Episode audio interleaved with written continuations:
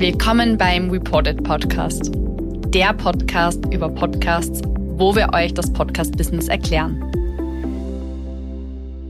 Mein Name ist Marlene. Ich bin Junior Key Account und Content Managerin bei Reported. Und auch in der heutigen Folge wollen wir neue Fakten rund um das Podcast-Business aufdecken und euch die Podcast-Welt etwas näher bringen. Ich darf heute über mein Daily Business bei Reported sprechen. Podvertising oder Podcast Advertising. Ja, oder ganz einfach Werbung in Podcasts. Was ist Podcast-Werbung eigentlich genau? Wie funktioniert Podcast-Werbung? Was hat eine Marke, ein Unternehmen davon? In der heutigen Folge kläre ich genau diese Fragen und verrate euch, welche Podcast-Werbemöglichkeiten für Unternehmen bestehen. Jetzt aber nochmal von Anfang an. Was ist jetzt Podcast-Werbung eigentlich genau? Short und simpel sind Podcast-Ads auditive Werbebotschaften, die in eine Episode eingebunden werden. Ja, und dabei gibt es verschiedene Formate. Also theoretisch könnte man einen klassischen Audiospot, äh, wie wir ihn auch aus dem Radio kennen, in den Podcast hineinschneiden. Aber jetzt ganz ehrlich, Podcast-Werbung kann noch mehr.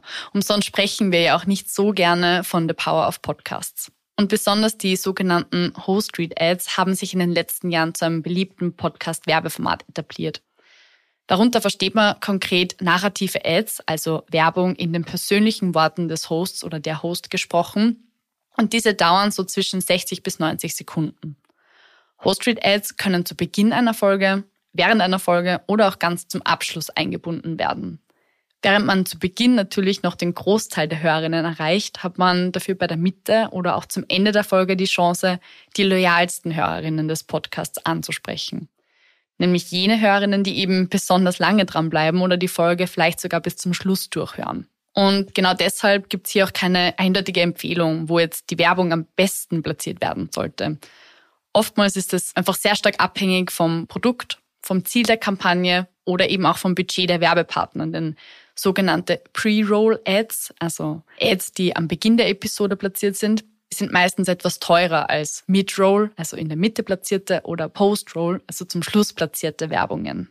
Ja, und damit ihr euch das jetzt noch besser vorstellen könnt, wie so eine Host-Read-Ad klingt, hört doch am besten selbst.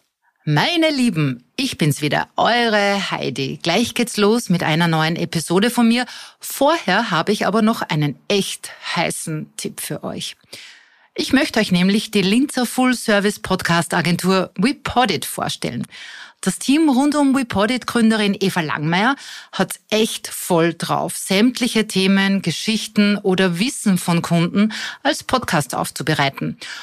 Und da reicht's von klassischen Corporate, also Unternehmenspodcasts, bis hin zu Audioformaten, die als Kommunikationsmittel für die rein interne Kommunikation eingesetzt werden. Das ist echt Cool. Und das Beste dran, die Agentur bietet das rundum sorglos Paket für die Konzeption, Produktion und Vermarktung von Podcasts an. Jedes Angebot ist dabei völlig individuell und auf dich abgestimmt. Das VPodit-Team reicht die Hand da, wo ihr sie wirklich braucht. Also gerne Kontakt aufnehmen mit meiner Lieblingsagentur. Kontaktdaten verlinke ich euch gerne in den Shownotes. Genau, und ein weiteres Format stellen dann auch noch die Sponsorings dar. Hier wird ganz am Anfang der Hinweis vom Podcast-Host platziert, dass diese Folge eben vom jeweiligen Werbepartner gesponsert wird. Also wie das jetzt unsere Heidi konkret sagen würde. Diese Episode wird gesponsert von WePodit.